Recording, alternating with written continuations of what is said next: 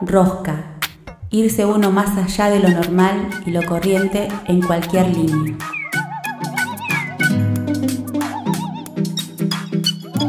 A partir de este momento le vamos a dar mil vueltas a las mismas cosas. La rosca, la rosca. El significado se lo das vos. Nosotros solo damos la vuelta. Se viene.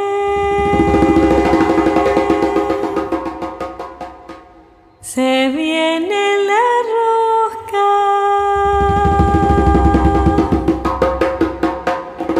La rosca. Nacer.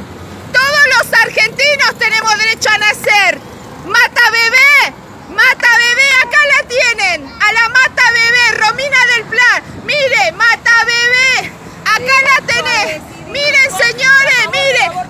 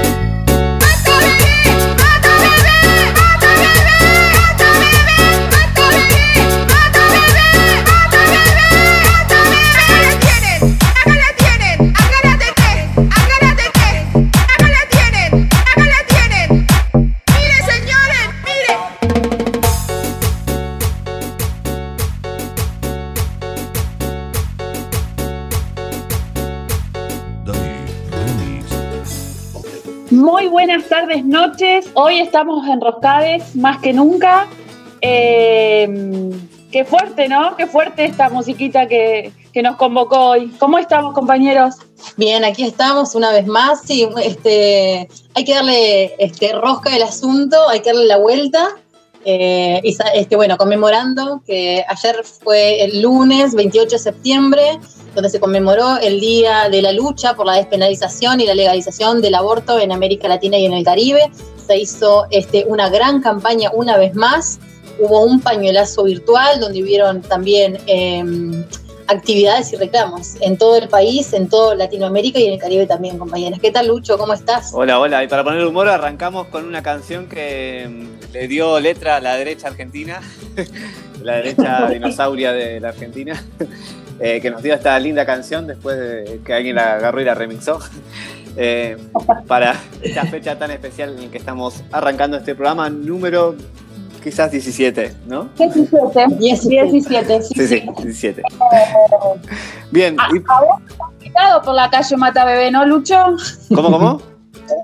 ¿No te han gritado por la calle Mata Bebé? Eh, la verdad que eh, no, pero no sé. Me han gritado otras cosas igual. Está bien, está bien. No, porque eh, a nosotras, eh, no sé si nos han gritado Mata Bebé, pero sí ya usar el pañuelo verde en la Sí. mochila era como una situación donde la gente por ahí se daba vuelta o murmuraba o te decía Mata Bebé La gente Eh, de todos lados. de todos en el lados. supermercado, en la universidad, en las escuelas en la familia. también. Así que bueno, parece ser que todavía queda un largo camino de lucha y de trabajo, pero este, estamos muy contentos porque una vez más eh, se pudo presentar el, reclamo eh, ante las autoridades, por así decirlo, correspondientes. Eh, Y aparte porque es una demanda a nivel mundial. Sí, Eh, sí, la- hoy estamos enroscadísimas, Lucho. Nosotras las mujeres estamos más, Pero más muy bien. fuertes que nunca. más unidas que nunca. Más unidas que fortalecidas. nunca. sí, sí. Aparte, esto de cuando fue, ¿te acordás cuando fue lo de lo del Senado? Medio millón de compañeras afuera, después fue un millón de compañeras. Nosotras también haciendo acá el aguante desde Fisque Menuco. Y la verdad es que yo no había visto tantas mujeres tan emocionadas, tan compañeras, ¿no? Eh, como ese momento, bueno, también en, en los encuentros de la mujer se repite eso. Así que Sí, son sí, sí. como espacios que nos llenan de, de energía. nos llenan de energía, nos renuevan, nos invitan a reivindicarnos, nos, este, una vez más, como siempre, cuidándonos entre nosotras. Este tema de amiga, avísame eh, si llegaste bien, eh, y que haya una compañera del otro lado escuchando y esperándonos. Y no me voy a emocionar esta vez, aunque estoy emocionada, no voy a llorar. pero- pero sí buscamos, es una pena que, eh, que tengamos que buscar la despenalización y un marco legal que eh, nos, entre comillas, proteja o nos avale cuando esto es un derecho eh, por naturaleza que nos corresponde. Entonces, una vez más, eh, la deuda no es eh, ni con el FMI, sino que la deuda el Estado la tiene con nosotras.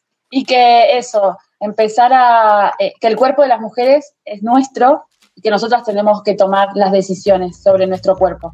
Eso para que ya vaya quedando claro, ¿no? Por supuesto, y, y más en este estado de emergencia eh, sanitaria, el estado de emergencia estaba desde antes con nosotras. Eh, así que bueno, esto, y se, esto se potenció muchísimo más con este contexto pandémico, pero la deuda y la emergencia viene desde hace años. Bien, Así y que arrancó bien verde la rosca hoy. genial. Va a ser una rosca verde. Está bien porque es un reclamo eh, de la mujer 100% porque eh, los hombres pueden abortar tranquilamente, así que quédense tranquilos, no se hagan problema por eso. Eh, hay Claro. muchos hombres abortando todo el tiempo. Eh, Las instituciones nos violentan, ¿eh? como nos violentan a nosotras. Y que las instituciones no nos violentan, ¿no? No, Qué suerte. Violentan a nosotras. Puedes eh, abortar tranquilamente y vivir tu vida eh, sin ningún problema, si sos hombre. si sos mujer, ahí se te complica. Vamos a tener en el programa de hoy, además de este tema candente que arrancamos hoy, porque hay que estar eh, ahí con la, en pie de lucha todo el tiempo, porque la derecha viene por todos los derechos conquistados y por más todavía, así que hay que estar eh, cada día atentes a lo que esté pasando. Eh, hoy también vamos a tener una- algunas entrevistas. Vamos a ir a Santiago de Chile, ¿verdad, chicas? Sí, esta vez vamos a ir a Santiago de Bueno, Chile. como programa vamos a estar- Nuevamente, volvemos. ¿Cómo nos llama la tierra hermana, no? Volvemos a Santiago y volvemos a Chile. Hablando del, del pueblo luchando contra la derecha.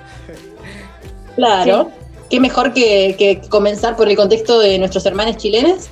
Sí, sí, sí, así es, nos está visitando una artista visual, por así decirlo, una creadora, eh, se llama Hacer de Papel, que ella nos va a venir a hablar sobre eh, su trabajo con el- la, la- la técnica de cartapesta y este, a través del, del pa- del reciclado de papel, ¿verdad? Sí, sí, una, una artista Sí, activista de Chile que está muy activa políticamente y que hace esculturas, casi todas de un tamaño pequeño, de, mm, con, una- con el- la típica cartapesta, eh, que Mi- logra unos trabajos miniatura. Sí, sí, unos trabajos muy lindos. Son, son sus seres de papel, ¿no? Qué Son sus lindo. pequeños seres de papel. Yo esta entrevista no estuve, pero bueno, la voy a escuchar con ansias. Y después también, ¿quién nos acompaña desde acá, desde Fisque? Eh, Bueno. desde que Menuco viene bastante debatido, una- fue una meta, meta entrevista. Sí, sí, sí. Eh, Hay que redoblen los tambores, que suene, que que suene, suene. que suenen los tambores, que fiesta. Sí, me- Y por un momento en la entrevista, que cuando este, esta nueva entrevista nos va, en esta entrevista, perdón, en esta ocasión, nos acompañan nuestros amigues de Meta Tambó, lo tenemos que decir. Eh, y la verdad que como siempre, la entrevista también fue una fiesta. Así que recordamos, extrañamos y conmemoramos las meta fiestas de Meta Tambó.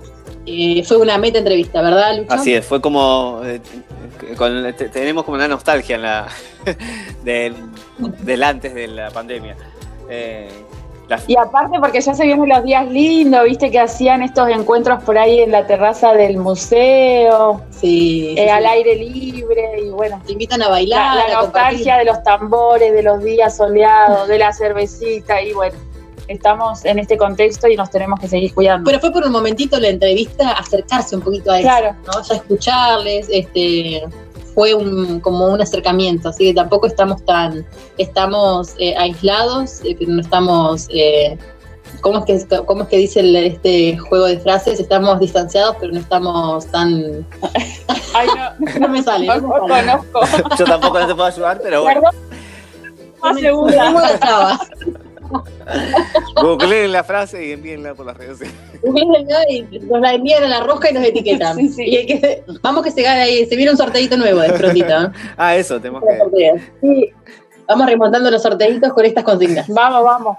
Eh, después también nos va a acompañar, como siempre, Chiqui La Rosa con su columna de Bailar y Vivir. También nos vuelve a traer estas propuestas vinculadas con, eh, con las cuestiones ¿no? que están hablando los bailarines a nivel nacional con respecto al movimiento, la creación y demás.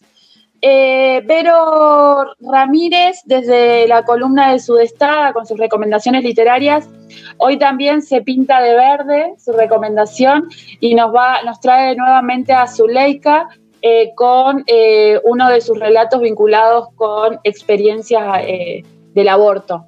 Creo que el texto se llama Yo aborté, pero bueno, no quiero meter la pata, eh, pero bueno, eh, también en torno a, a- a la gran actividad y pañuelazo virtual que se dio el día de ayer lunes.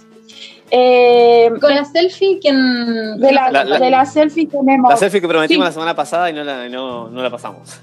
Claro, tuvimos ahí un problemita técnico, pero ya la, la- la rescatamos ahí en las redes y nos va a acompañar desde eh, Bariloche eh, Marcos, Mendoza.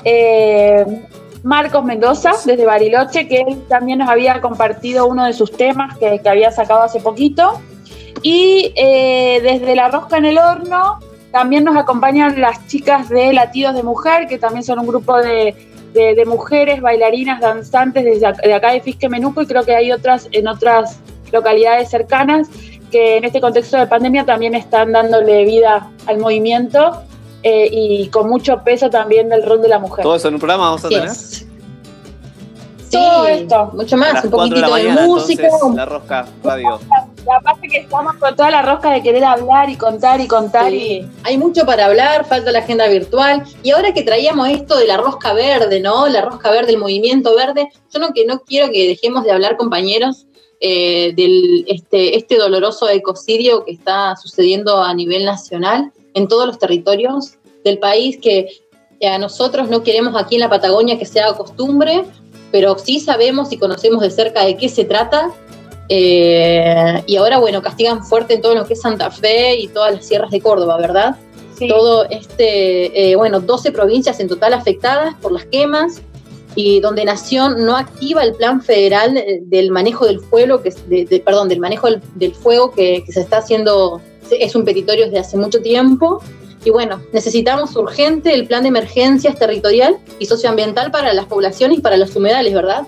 Basta de quemas, basta de esta industria inmobiliaria que avanza eh, a pasos agigantados. ¿no? principalmente bueno es la especulación inmobiliaria, ¿no? Así es. O sea, eh, desde, desde lo que es eh, la justicia, eh, hay como protocolos o acuerdos donde se han dicho, bueno, estos territorios son humedales, son reservas naturales, hay que cuidarlo, pero una vez que el bosque nativo desaparece, Plantamos eh, ya queda como por fuera de esa legislación.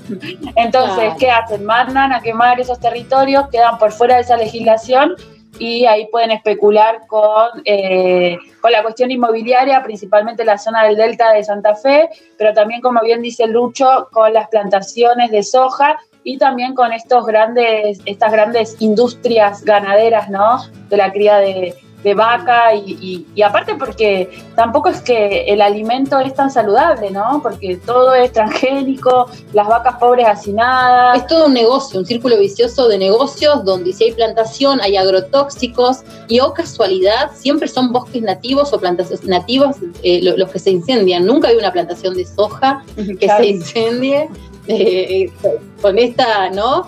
Que- Eh, tan es que rápido Monsanto y con la, esta dinámica. que- Monsanto la hace de que no, es- no se puede quemar. Tiene un producto Es, es totalmente resistente. Claro. resistente, al fuego. resistente a todo. Claro. Así que bueno, desde aquí pedimos esto, ¿no? Que hay que solidarizarse con los otros sectores que también sufren las mismas afecciones. Digo, los otros sectores, nosotros desde aquí, desde la Patagonia, ¿verdad? Esto es- no es algo nuevo.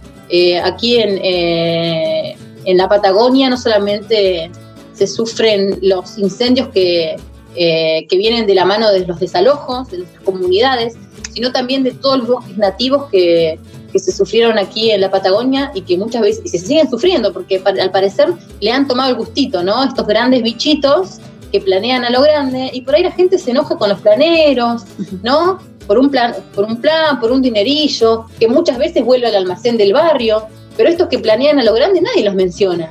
Nadie se anima a poner un nombre, un apellido en las redes sociales y que sabemos que son tres, cuatro y que los conocemos. Pero ¿qué pasa entonces? Eh, creo que ya es momento de empezar a ponerle voz y cuerpo y acompañar a quienes están Y en para esa ponerle lucha. voz, vamos a Sí. ponerle música. ¿Qué No. les parece? Totalmente. como, como es costumbre y cultura, cultura de la Vamos a escuchar eh, para eh, ilustrar este, este hacer Bueno, para, la para burguesía buscar este momento, argentina esta que quema y quema. que quema y quema, eh, hoy eh, traemos eh, Ramita Seca, la colonialidad permanente, que es de la Bartolina Sisa, este performance no Eugenio, Sí, Maximiliano Mamani. eh, que junto con eh, la Susi Shop y también con eh, Sara Eve, eh, y bueno, un montón también de productores eh, y demás, han podido ellos eh, armar este, mm, podríamos decir tipo especial, ¿no? Eh, reflejando la situación de los basurales en, Jujuy, pero también pensando no solamente como los basurales en sí, sino como nuestro territorio, ¿no? Eso, ese lugar de, donde se depositan eh, los agroquímicos, los agrotóxicos, los desechos de las industrias, y que la colonialidad, este estado de colonialidad eh, no ha desaparecido, es permanente, y en esta colonialidad lo que se lleva arrasado es, aparte de la madre tierra, también a los pueblos, a las personas que vivimos ahí. Sí, también justamente como decís Lidia, trae, en- pone en cuestión y en jaque eh, qué relación establecemos con el territorio que habitamos, pero qué relación establecemos de verdad, aquí y ahora. Así que bueno, los invitamos a escuchar Ramita Seca, eh, a pensar, a escuchar. También vamos a compartir el videoclip porque es como bastante impactante, ¿no? La, la- estética artística que han colocado ahí. Eh, y bueno, empezar a reflexionar. Eh, seguramente que los cambios por sí solos en nuestras casas con respecto al medio ambiente suman y bueno, eh, también co- colaborar para que las futuras generaciones también tomen como la conciencia de los lugares donde vivimos, los territorios y empezar a cuidarlos. Así que dejamos a todos sumamente enroscados con, con esta marea verde feminista y ambientalista que trajimos hoy. Esta vida la que canto sangra de pena y dolor. Las injusticias de siglos siguen en pie y con ardor.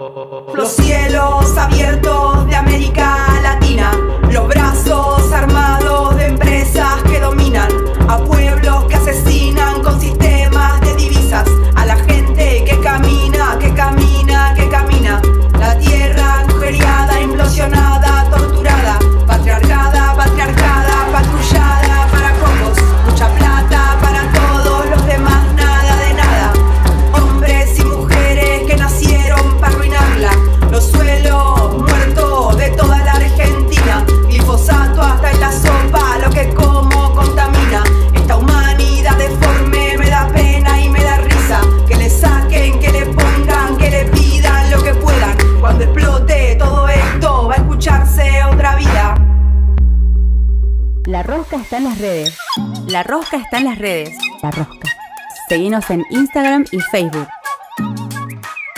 La Rosca Radio. Así, todo junto. La Rosca.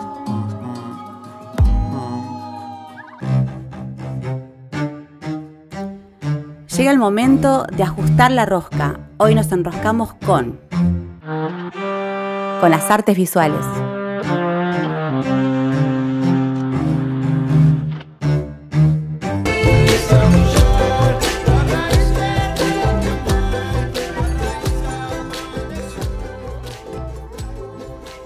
Seguimos en la Rosca Radio y ahora vamos con, con una entrevistada. eh, como tuvimos un, dos programas atrás, o el, el programa pasado creo fue en Santiago de Chile, volvemos a esa ciudad.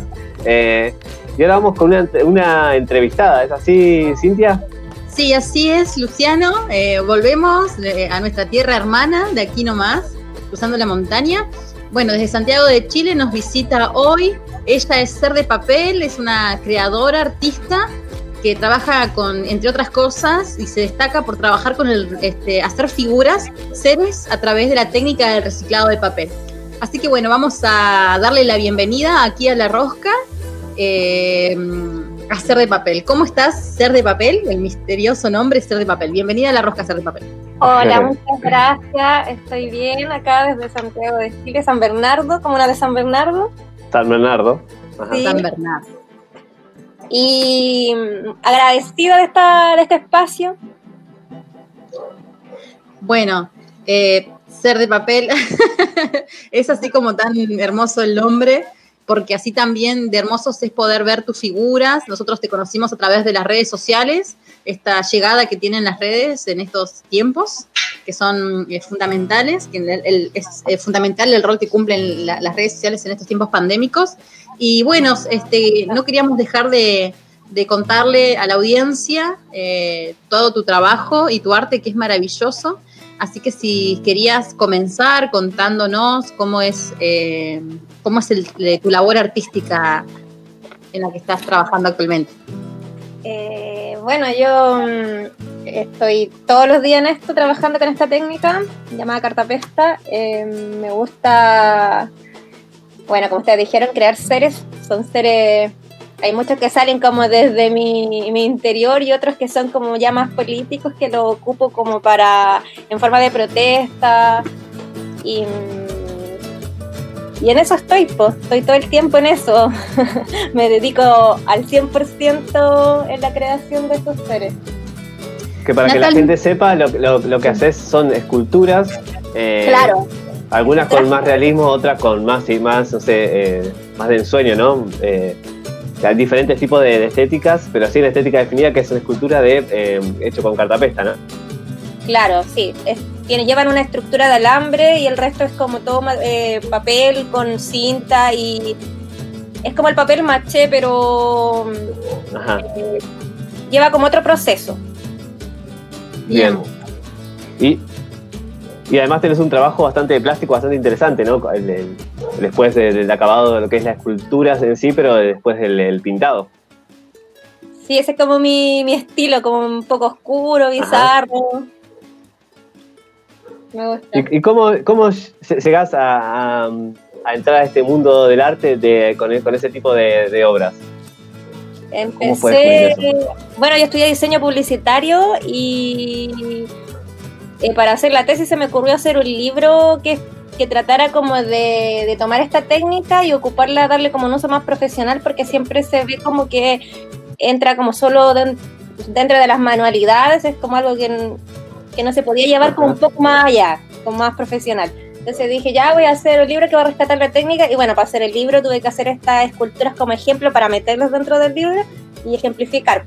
Y de ahí surgió la idea y dije, ya me voy a dedicar a esto. Pues nunca terminé, nunca ejercí realmente diseño publicitario. Me dediqué a la Ese era mi camino. Y de ahí no paré pues, hasta el día de hoy. Y me dedico, como les decía, al 100 con esto. Mira, una profesión derivó en la otra. Exactamente. Natalie, Genial. ¿vos ¿querés comentarnos un poco más o menos ya adentrándonos un poquito en, la técnica misma o en el, en el trabajo mismo de la cartapesta? ¿Cómo es el proceso? cómo es el proceso técnico, pero también cómo es el proceso de- desde el inicio, es decir, bueno, elijo trabajar o elijo iniciar, realizar tal figura de papel. Ya, mira, yo, como lo explico en mis clases, eh, mi técnica se divide en tres partes, ¿cachai? Tres fases, Sí. que la primera es como de armado con, con el papel, el masking tape, el alambre, o lo que tú quieras ocupar, puede ser botella, envases, lo que tú quieras darle forma.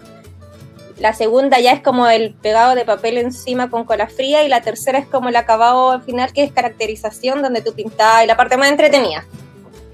Y, y- y bueno, yo en mi proceso, eh, yo no hago bocetos, como que todo se me ocurre la idea y lo, lo traspaso al tiro, como que lo materializo al tiro, como del, del inconsciente al, a este plano, por decirlo de alguna Ajá. forma. Como al tiro, así, Claro. canalizo mi, mi ansiedad. Genial, súper terapéutico. Siempre nos encontramos con esto, ¿no? De lo terapéutico y lo sanador que, que, que son las, que es el arte, ¿no? En la vida de cada uno. Sí, ayuda mucho, porque te permite ese espacio como de conexión, so- es como un, un tipo de meditación, lo veo yo. Te Bien. sí. concentras y, te- y te, y te metías en tu, en tu cuento. Y además es algo que para vos es terapéutico y, y- y todo eso, pero además es, un- eh, hay que decirlo también que es- hay una investigación sobre algunos personajes los que desarrollás, ¿no? Hay mucho, no sé, de los pueblos originarios, cómo abordás ese tipo de...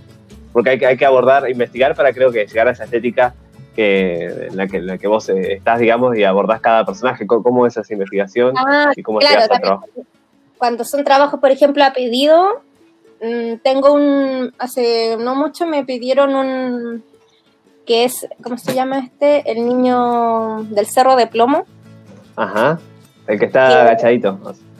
Claro, exacto, que bueno, y ahí, claro, que yo lo conocía, pero así como por encima nomás la historia. Entonces, bueno, la misma persona me, me recomendó y me puse a investigar y, y te hace eh, profundizar tanto que, que sentí como lo, lo que sintió yo creo todo el, todo el tiempo o sea, el personaje. Lo mismo que con Ajá. músicos famosos, como es súper entretenida esa, esa parte, como no sé, pues voy a hacer a tal cantante, escuchar sus discos, en el proceso y todo Y- eso. y pues, que te unía al ser.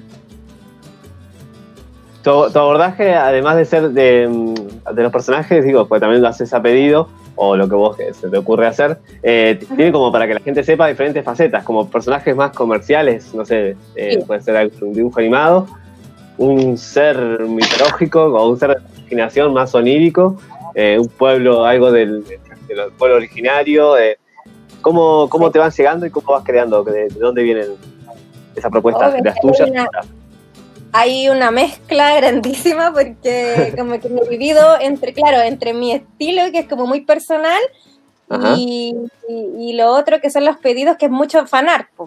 Entonces ahí dentro del fanart me piden, me pueden pedir, eh, claro, animación.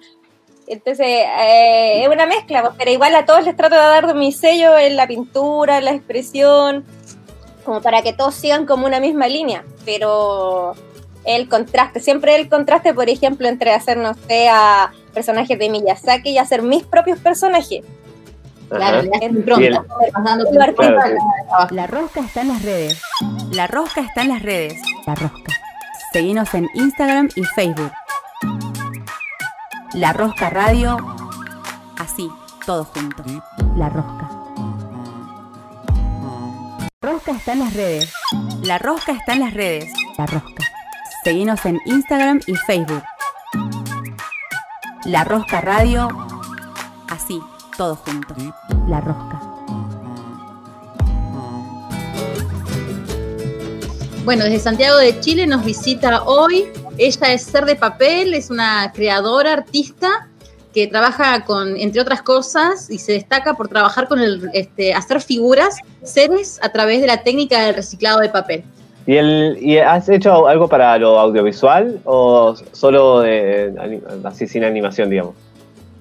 No, eh, muy poco, esto así, pero segundos, porque igual es lento y... Claro. Pero me, me encantaría, de hecho tengo varios proyectos post pandemia para trabajar, pero más en, en agrupaciones, con más personas. En lo colectivo, claro, ¿no? claro. Claro, Un, un equi- exacto. un equipo de rodaje. Sí, porque igual es demasiado trabajo como para hacerlo uno solo, entonces No, hay que sí, sí. dividirse los tiempos y todo. Bueno, desde, desde La Rosca nos vamos a Santiago entonces, a trabajar. o yo voy para allá. Natalie, Claro, hacemos- entran, quienes entran a tus redes sociales y pueden ver tu tra- tus trabajos, que sabemos que te, este, te encuentran como Ser de Papel, tanto en Instagram como en Facebook, pueden ver también que em, no solamente son figuras, eh, te- eh, ¿cómo se dicen? Em, fijas, sino que también hay algunas que son como móviles, que le has dado Ah, esta claro. posibilidad de movimiento, como si fuesen, a mí me como a las marionetas, como un títere, pero a mí me gustaría que lo expliques un poco vos. Sí, tengo varias, varias formas de, de movimiento. O sea, tengo los que son los básicos, los, los que son fijos a una base, como por ejemplo una base de madera. Otros que son más muñecos, que llevan como estructura de alambre, cuerpo de algodón y se, se pueden doblar como, como muñecos articulados. Otras que son marionetas, como la- las marionetas clásicas. Y los otros son los autómatas que llevan como, bueno, lo que yo he aprendido hasta el momento, los mecanismos básicos. Ah, bien, bien. Sí, sí. De articulación y es. Claro. Y después eh, yo, yo veo, yo veo una, una, hay una, una expresión bien política, ¿no? En una de, de tus obras que es- está inspirada en una foto que es, es un hombre mm, mayor que, mirando hacia abajo que dice, ¿cuál le pusiste una Ah. foto? Tengo nueva constitución. Eh, ¿Cómo ves, eh, cómo, cómo estás in- involucrada en este movimiento que hay en Chile, que creo que está buenísimo, ¿no? Que ese despertar eh, del pueblo chileno para, para reclamar. Claro, y- eh, el estallido, el estallido social El que hubo marcó un antes y un después acá en, en nuestro país. La verdad es que yo de toda la vida he sido bien punk. en mi época bien callejera, bien muy muy callejera, muy punk, entonces siempre contra el sistema. Y ahora lo canalizo a través del arte, pues creo que es mi, mi semilla, que es lo mínimo que puedo hacer, eh, a- ayudar, aportar, a visibilizar eh, a, lo- a la gente de los invisibles, como, como este caballero que me basé, bueno, este ser se basó en una obra de otro artista que es un fotógrafo. Este caballero que sale en la foto y el que yo personifiqué es un, un indigente, un viejito que vive en Valparaíso, que vive en la calle y, y es, un, es un invisible. Entonces, esa es nuestra labor como artista, visibilizar Ajá. a estas personas y, y- y hacer conciencia. ¿Y, cómo recibe la, gente tus obras, digamos? ¿Cómo, cómo llegas a ellos? ¿De qué, manera? Eh, bueno, es que mis seguidores por algo me siguen, entonces eh, siempre es como una re- reciben esto de forma positiva y, y lo, lo- le, lo- le gustan, lo comparten. Mm, Como que no tengo mucho hater ahí entre medio. ¿Y, y la- y las obras se, se pueden comprar, digamos? ¿Hay un- ¿Las obras se pueden comprar, tus obras? Eh, ¿Se puede llegar a ellas? ¿Te- Sí, ¿Tenés, tenés un de- o vas a feria? ¿Cómo es el, el mecanismo de...? Ah, claro, bueno, ahora eh, como estamos en Bueno, pandemia, Sí, estamos limitados. Todo por envío. Ah, Pero antes, y bueno, y espero que post pandemia, eh, volver, claro, a, la- a la feria. Acá yo soy parte de una agrupación de artesanos que se llama Ruta Diseño. Y hacemos Ah, ferias autogestionadas, ferias itinerantes, donde vamos por distintos puntos de Santiago con mis compañeros, todos de distintos rubros de artesanía. Y, ya- y bueno, y exposiciones colectivas también. Pero ahora el fuerte de internet, Bien. claro, la venta online, claro. la nueva tendencia. Obligada, obligatoriamente. obligatoria. Y bueno, siempre se ha mantenido. Yo creo que cada vez la gente se acostumbra más a la, la modernidad. pues. Y nos comentabas antes de empezar la entrevista que también tenés eh, activi- actividad como docencia, digamos, en la docencia. Eh, ¿Cómo estás trabajando ahora, digamos, en este contexto de, de pandemia? ¿Cómo, ¿Cómo lograste resolver y cuáles son las- los pros y los contras de, la dificultad del trabajo en este contexto? Eh, antes, por ejemplo, eran talleres presenciales en colegios, en, en espacios culturales, bibliotecas, eventos al aire libre. Y mm, bueno, nunca va a ser lo mismo una clase virtual que, que un taller al aire libre de cara a cara. Pero ahora con este tema de pandemia empecé a hacer clases online y se han dado súper bien me ha servido también como para expandir un poco mi negocio y hacer clases como para extranjeros, cosa que antes no podía porque no hacía clases online de flojera más que nada, no, no había abierto como Claro. esa pequeña ventanita que había. Y ahora, gracias a esto, entre comillas, se abrió esa puerta y como que me ha ido súper bien haciendo estas clases. Bueno, Buenísimo, buenísimo. la- la- un, un aspecto positivo. Sí, Vimos que también son por, por niveles, ¿no, Natalie? Como que te has organizado Sí. así por, por niveles medio, básico, medio y avanzado. Así, muy avanzado, sí. Y, mm, Y, y si, alguien, cuando- Sí, Lucha. Sí, sí. si alguien- si alguien quiere hacer el, el curso, ¿cómo hace para contactarte? Eh, a través de mis redes sociales, por Instagram, Ser de Papel, Facebook, Ser de Papel, y yo mo- me mandan el correo y yo les mando todo lo, la información. Ah, bien. Genial, buenísimo. Para que la gente entonces que, que quiera también entrar y, y ver de las obras que hace eh, esta artista chilena, pueden entrar a Ser de Papel en Instagram o Facebook, la buscan eh, y van a ver las obras geniales que están haciendo y podemos, ¿por qué no? eh, invitarnos a nosotros mismos a, a hacer algo de esto y tomar alguno de los talleres que, que está dando. ¿Tenías Sí, una pregunta? voy-? Sí, quería decirle que estoy alucinada con los seres de los, los- los- los espíritus Zeldan, los espíritus de la Zeldan que, que están aquí en las redes y estoy como enamorada y alucinada, pues son realmente hermosos. realmente Gracias. hermosos. Bueno, Oh, yo quería agregar, quer- quería agregar una cosita. sí, claro. Sí, sí. Gente que, que igual se quiera meter a, a mi Instagram, tengo en la parte de IGTV, tengo unos tutor- tutoriales gratuitos por si quieren aprender como lo más básico de la técnica. Ah, buenísimo, genial. Buenísimo. Una introducción, después se pueden especializar con ya pagando un, Claro. un taller. Genial. Nos, comen- nos comentabas, Natalie, que bueno, vos también te, dedicas al bordado, al fieltro, lo digo porque también aparece en tus redes, y, pero bueno, tu fuerte es como nos comentabas, que es el, el- el trabajo de cartapesta, ¿no? El, pa- el trabajo con el reciclado de papel. Así es, como que, bueno, cuando ahora no puedo porque tengo mucho trabajo, pero cuando se supone que tengo un tiempo libre, me dedico como a, a escapar un poco del cartapesta y, y bordo, hago otras cosas, pero siempre como manuales artísticas. Buenísimo. Ajá, va por ahí siempre. Sí, ¿Y pudiste aplicar algo de, de tu carrera profesional, digamos, de la que estudiaste eh, en estas horas, además de que, bueno, surgió a partir de un trabajo de tesis de eso, pero después eh, has como mezclado el, el arte con, lo- con, ese, con ese mundo? la verdad me sirvió bastante para hacer mi, mi marca, para crear mi logo, mi nombre, para administrar las redes. eh, diseño gráfico publicitario me sirvió para eso. Así que todo suma. Ah, bien. ¿Y, y el trabajo fotográfico también es tuyo, el que como presentás las obras en las redes? Sí, yo, yo soy yo y mis otros yo trabajando detrás de ser de. Claro, porque se Soy nota que está como hay una forma de mostrar las, la- también las culturas que eh, están pensadas, digamos, que está buenísimo. Sí, es como me gustaría, como yo las veo, entonces las quiero que las vean como yo las veo. Sí, es un trabajo fotográfico genial también, súper autogestiva y multifacética, ser de papel. Estamos admiradas. Gracias. Bueno, bueno para, para ir eh, terminando, eh, te queremos igual a- agradecer eh, que, hayas eh, establecido este contacto con nosotros, que hayas aceptado la invitación para la entrevista. Eh, la verdad que fue una sorpresa encontrar, eh, fue un trabajo de investigación de Cintia este, encontrarte, eh, eh, tu trabajo. Y está muy bueno todo lo que haces. Y la verdad que bueno, también hay mucha, mm, me siento como identificado ahí en ese, esa opinión política que tienen tus obras. Eh, así que te queremos agradecer y bueno, invitar a la gente que quiera conocer tus obras o también hacer un curso o por lo menos ser un espectador de, de las obras, pueden buscar Ser de Papel en Instagram o Facebook.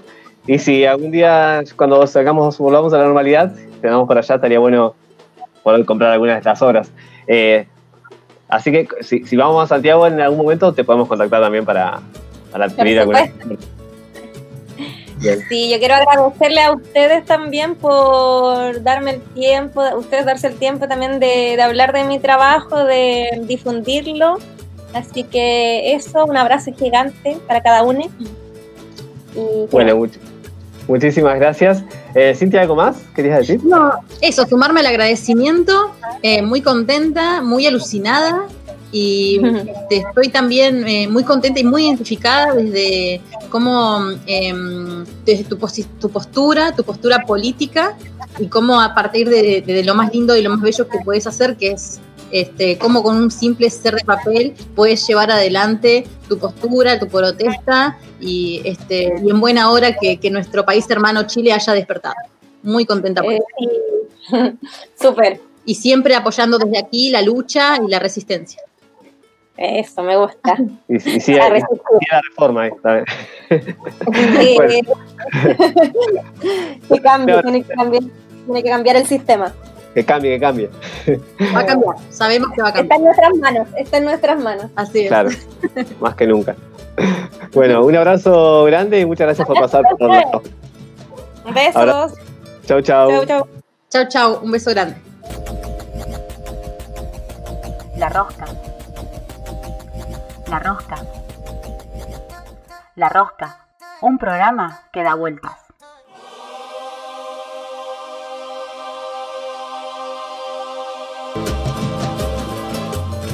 Seguimos en la Rosca Radio y ahora tenemos invitados eh, locales de aquí de Fisque Meluco porque vamos a tocar un poco los tambores.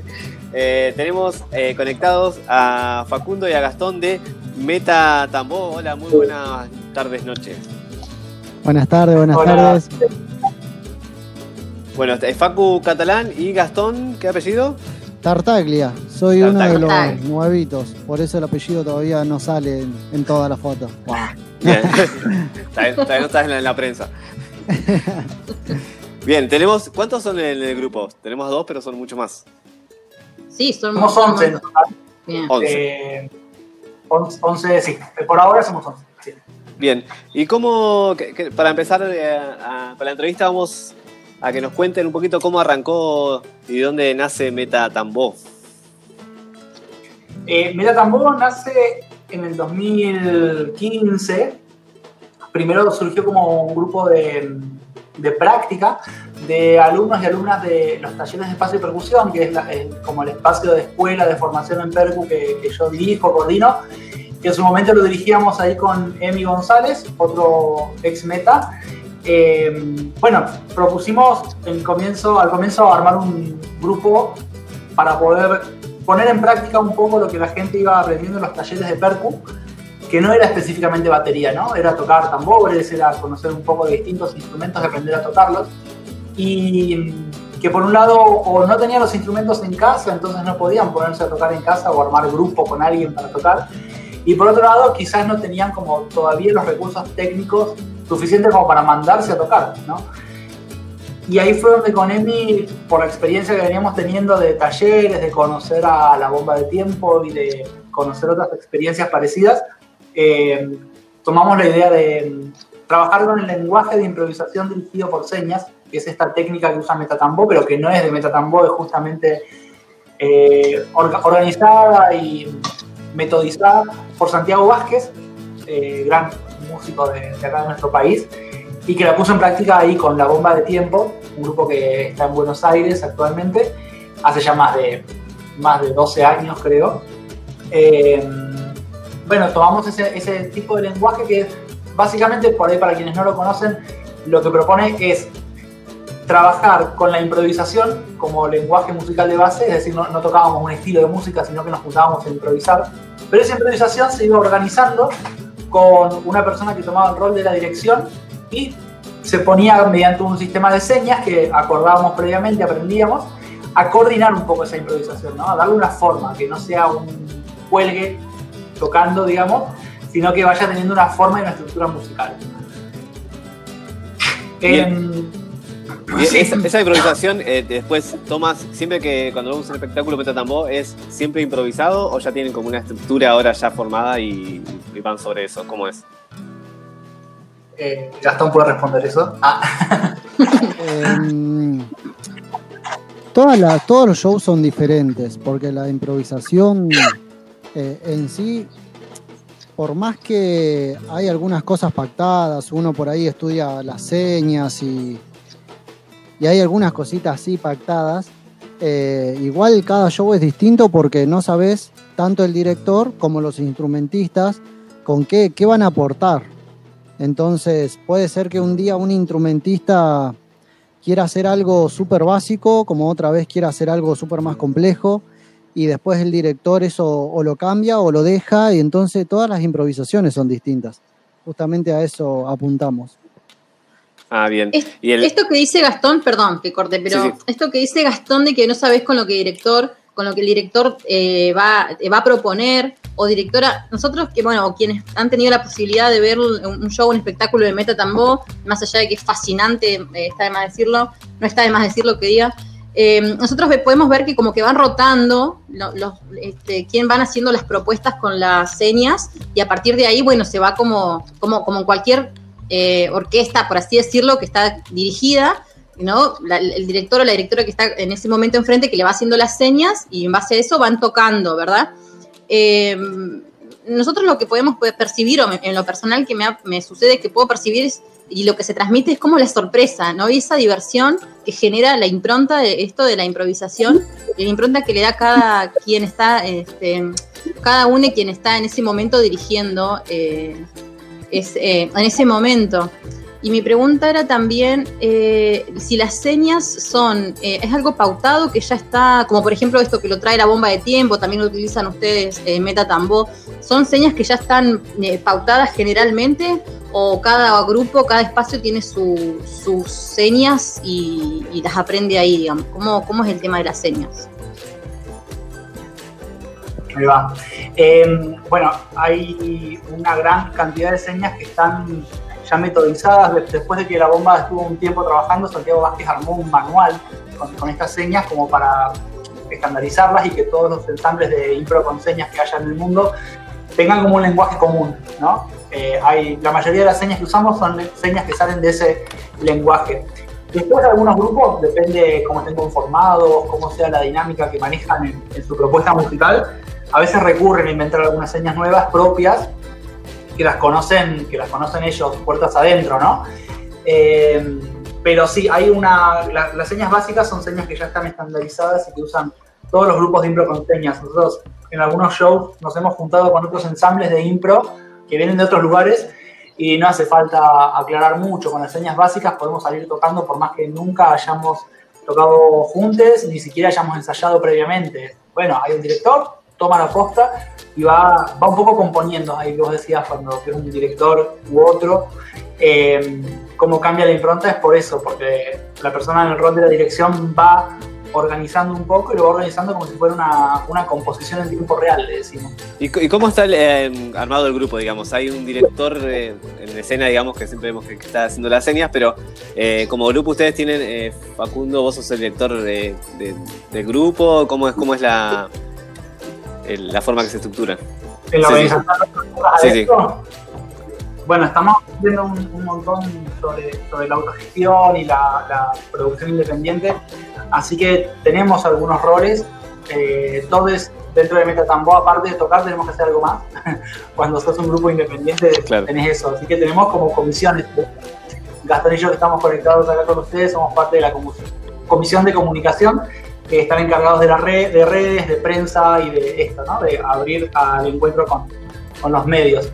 Pero hay, hay equipo de, de mantenimiento y de reparación de instrumentos, hay equipo que trabaja en la parte más eh, de la previa del armado, de las metafiestas, que son los eventos nuestros, los eventos más grandes y los que producimos por nuestra cuenta.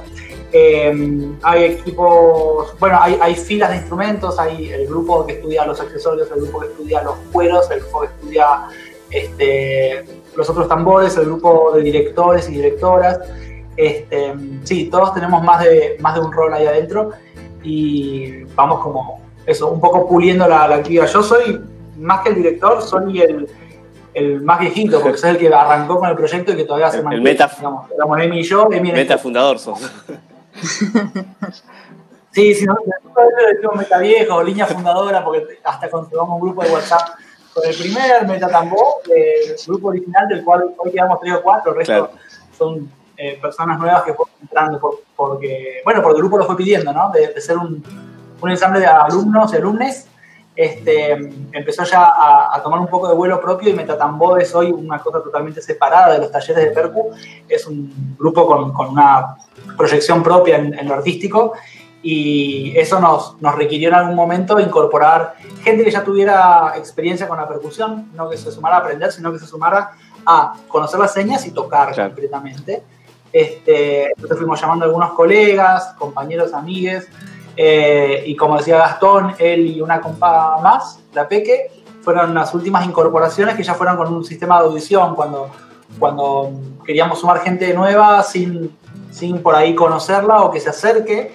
Bueno, abrimos un llamado de audiciones el año pasado, se sumaron, aparecieron varias personas y tocaron un poco con nosotros y ahí to- tomamos la, la decisión de incorporar a ellos dos eh, y conformar el grupo que A Y- tenemos. eso también, perdón, a eso también me, me gustaría agregar que, que uno como, bueno, desde mi, mi experiencia como nuevito, eh, Metatambó Vos, al vos ya venías de antes igual en la música, en la percusión. Sí, sí, sí, sí. Eh, yo audicioné, quedé y a lo que quería agregar es que Metatambó, al tener así como comisiones eh, de trabajo distintos, por más que Facu es, eh, como él dice, de lo más viejito, es el creador, estamos a la par todos trabajando en este proyecto que al ser autogestivo tiramos todos, los 11, siempre cada uno desde su lugar, eh, aportando siempre cosas nuevas. Y, y en, dentro de los roles, en lo artístico, ¿cada uno tiene un, un elemento de percusión definido o eso va rotando? ¿Cómo es? Estamos tratando, en realidad en una de las charlas se podría decir que eh, intentamos de que cada uno tuviera como un instrumento principal y uno secundario. Pero eh, siempre en los ensayos tenemos la libertad de poder estudiar toda la fila y, poder ir rotando para donde, para donde uno quiera explorar. Ajá. ¿Y, el- y cómo son los ensayos? Eh, hacer un grupo de improvisación, digamos que. ¿cuál, ¿Cómo es el operativo de, ensayar de Metatambo? ¿Cómo es la metodología? Lo- los ensayos ser más entrenamiento, le decimos nosotros. eh, porque es juntarse a, a repasar las señas, a entrenar la impro, porque es nuestro, nuestro lenguaje, ¿no? Nuestro lenguaje es improvisar, entonces empezar a, a conocernos en esa, en improvisar. Eh, a veces nos vamos con, con el librito, con el manual abajo del brazo y decimos, bueno, hoy laburemos estas dos señas nuevas del manual, las vemos, vemos cómo funciona y bueno, a ver, probémoslas en una impro. Entonces, una dirección, dos direcciones, este, y vamos como incorporando esas cosas. Y después sí tenemos, eh, todo es un instrumento como principal, digamos, como el, al que solemos ir más, pero también tenemos rotaciones. Eh, cada, cada uno de nosotros toca por lo menos dos instrumentos, algunos tres, este, y eso.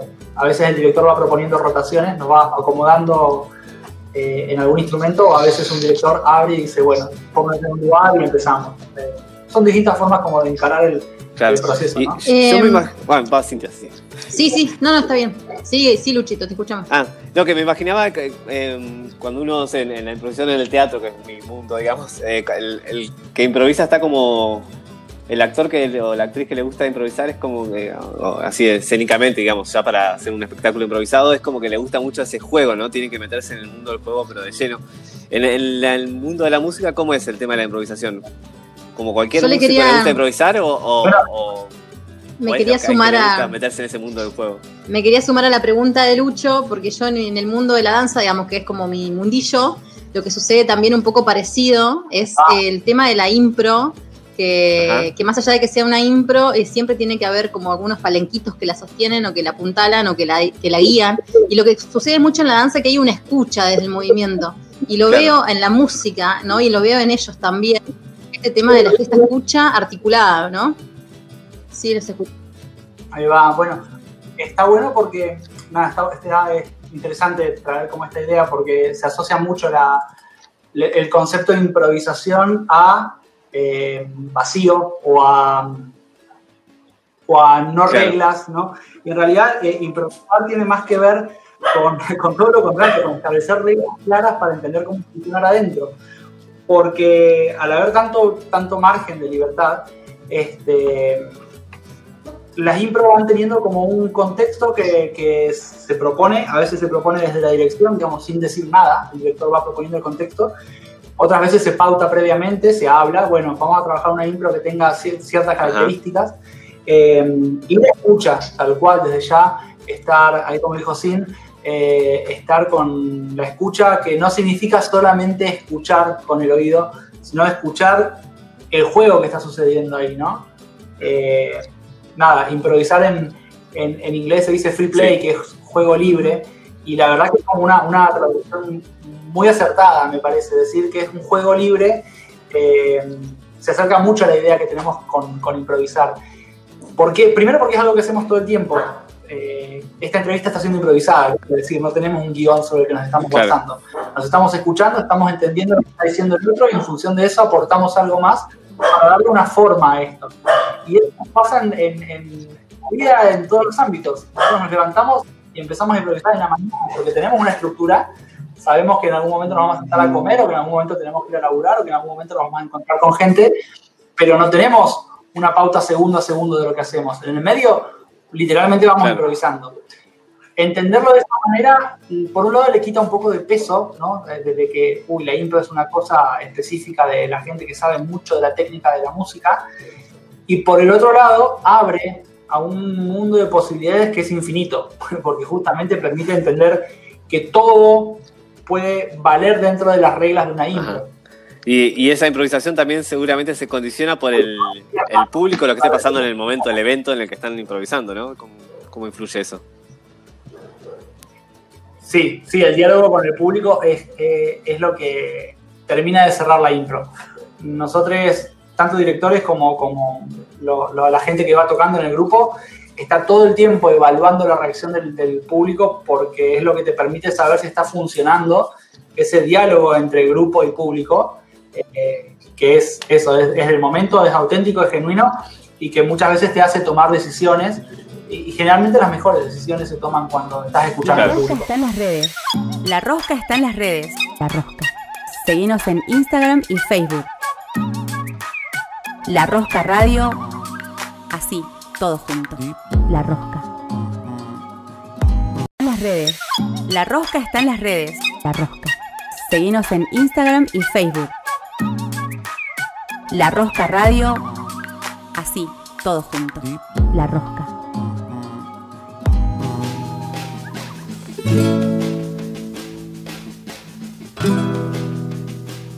Quería saber, eh, que, no- que les contara, yo ya como que no lo sabe porque lo, los ha visto en escena, pero para la gente Sí. que, que no conoce Metatambó, ¿cómo es un espectáculo? ¿Cómo son las, las metafiestas? Eh, ¿Cómo es eh, escénicamente si uno se encuentra con un espectáculo de Metatambó? ¿Qué, qué es lo que se encuentra? Mirá, si, si uno tuviera que describir eh, un show, por ahí me guío con lo que me han dicho eh, compañeros, compañeras que estaban del otro lado, ¿no? Eh, que siempre se maneja energía, mucha movilidad, ¿sí? Y hasta algún que otro me ha dicho que de tanto saltar han salido medio chivados. Yo no, no digo que se haga poco, pero de que hay mucha energía en el escenario y eso tratamos de transmitir, eso es, es seguro. Se arma el bailongo, digamos. Sí, se arma, se arma. Y, y para... Sé que Facundo tiene poquito tiempo, así que vamos a ir eh, a- ya a la otra Vamos a ir redondeando. Sí, sí. Queríamos saber cómo van el- el- las actividades de Metatambó en este contexto. Ya llevamos como seis meses de, de cuarentena. ¿Qué, cómo, ¿Cómo está trabajando el grupo y qué, qué está definiendo hacer o qué está pudiendo hacer en este contexto de cuarentena? Tuvimos, sí, tuvimos al comienzo de, de la cuarentena un parate importante como todos los grupos artísticos, eh, porque veníamos con un 2020 planificado bastante interesante y obviamente tuvimos que pausa eh, ir reprogramando y después fue como una, una parada grande cuando ya vimos que esto no iba a ser una cuestión de, de poquito tiempo.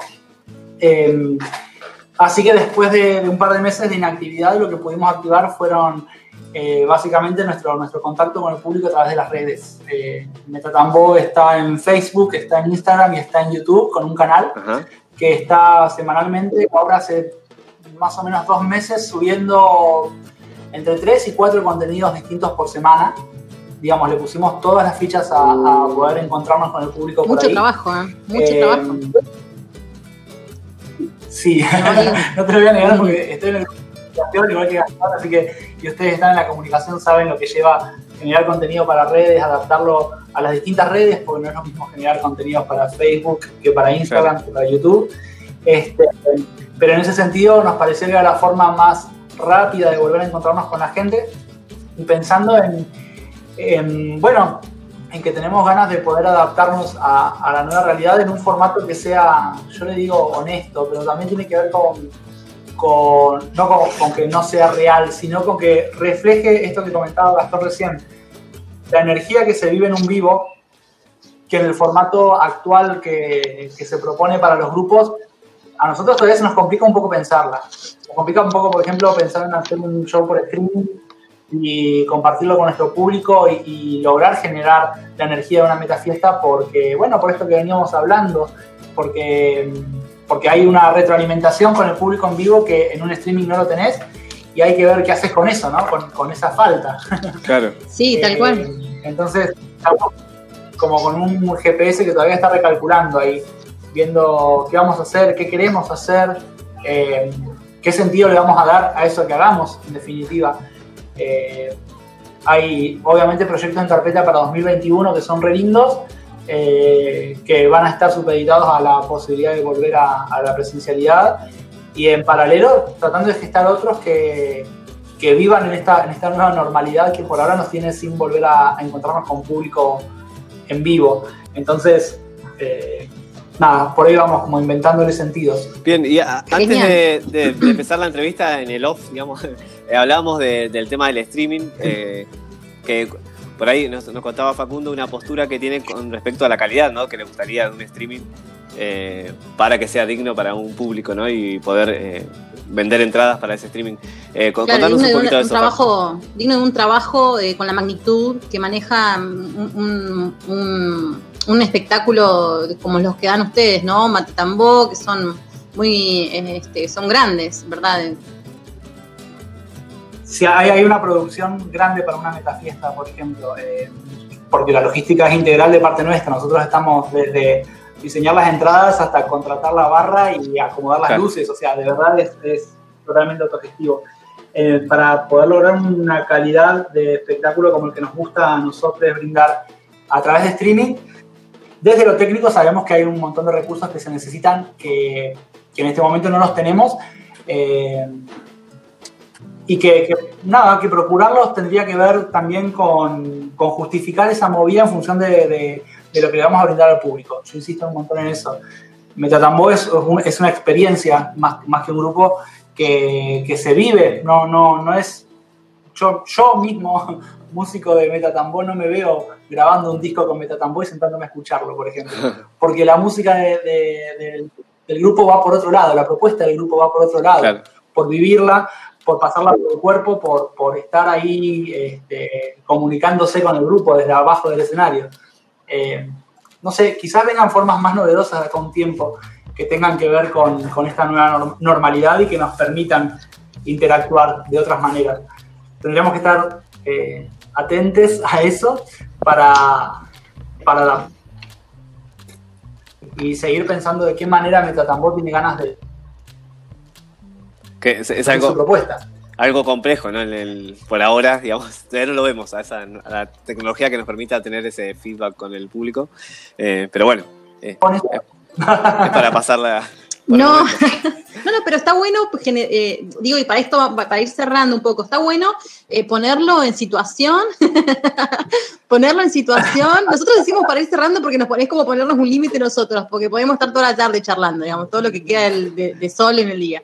No, y en este Pero momento le bueno que- al, al público que tiene que Facundo dar clase, así que tengo que avanzar. Claro, así que vamos a ir cerrando. Eh, ¿Sabes qué, Facundo? Lo que es, es ritual aquí en La Rosca, a nuestras invitadas, siempre les pedimos que nos digan eh, o que nos den alguna, que nos cuenten alguna canción que, que les gustaría, que les guste, que les represente, les identifique, que, eh, que les gustaría escuchar.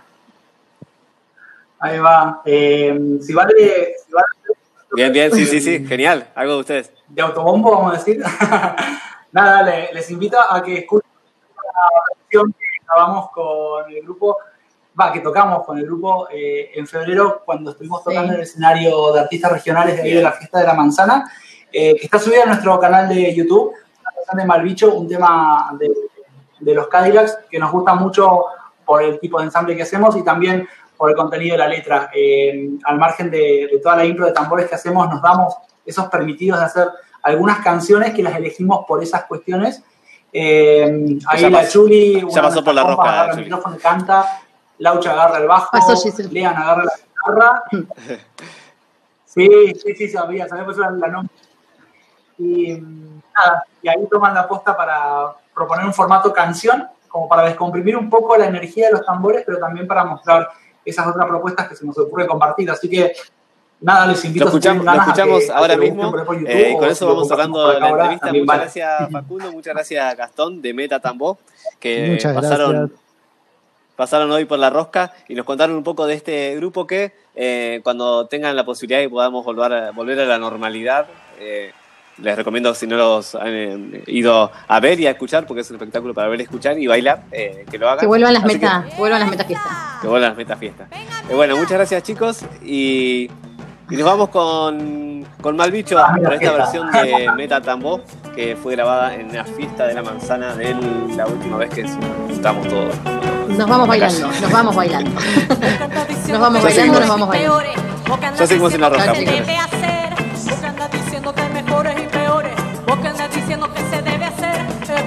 Que te canto, pero no confundir este paz lo que canto. Que me hablas del privilegio de una raza soberana, inferiores, superiores, minga de poder. ¿Cómo se te ocurre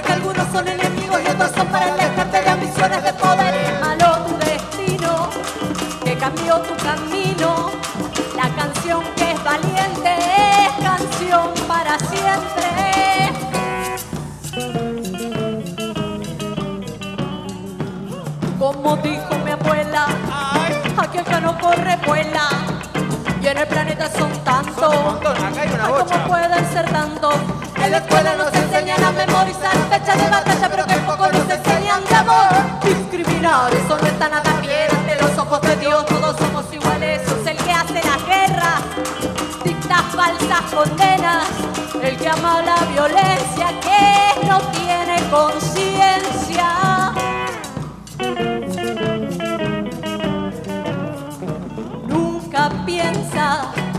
Nunca piensa, nunca piensa, no cuida ni su alma.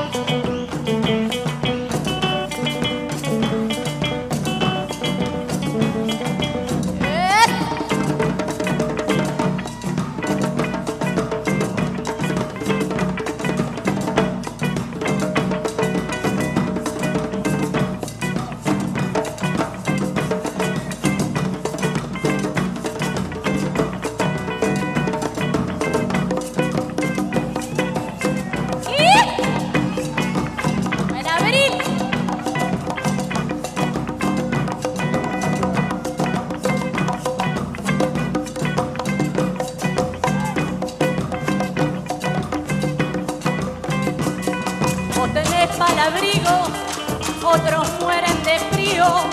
Sos el que anda matando, el que va torturando. Maldito, todo te